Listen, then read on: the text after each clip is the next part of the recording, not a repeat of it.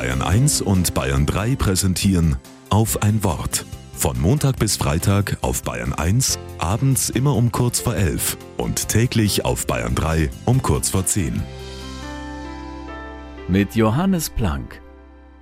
Im Zeitalter von E-Mails und Kurznachrichten aller Art sind sie weniger geworden, aber alles, was noch auf dem klassischen Postweg verschickt wird, braucht sie.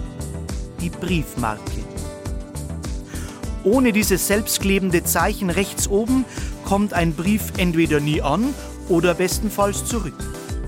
Und für manche sind Briefmarken ja bis heute weit mehr als ein Wertzeichen, damit ein Brief von A nach B gelangt.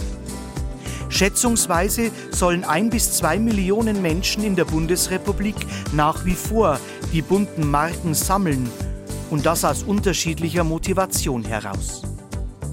Ich selbst habe mich mit dieser Sammelleidenschaft nie besonders anfreunden können.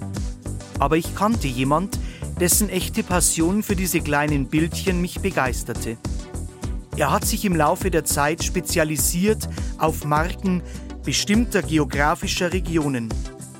Und wenn er davon erzählte oder sie gar herzeigte, begannen seine Augen zu leuchten und in seiner Stimme lag etwas, das selbst mich begeisterte und gern zuhören ließ.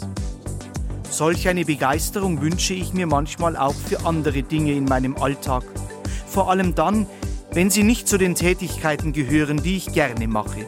Josh Billings, ein amerikanischer Schriftsteller und Humorist des 19. Jahrhunderts, hat etwas gesagt, was ich in die neue Woche mitnehme. Sei wie eine Briefmarke. Kleb dich an etwas fest bis du dein Ziel erreicht hast.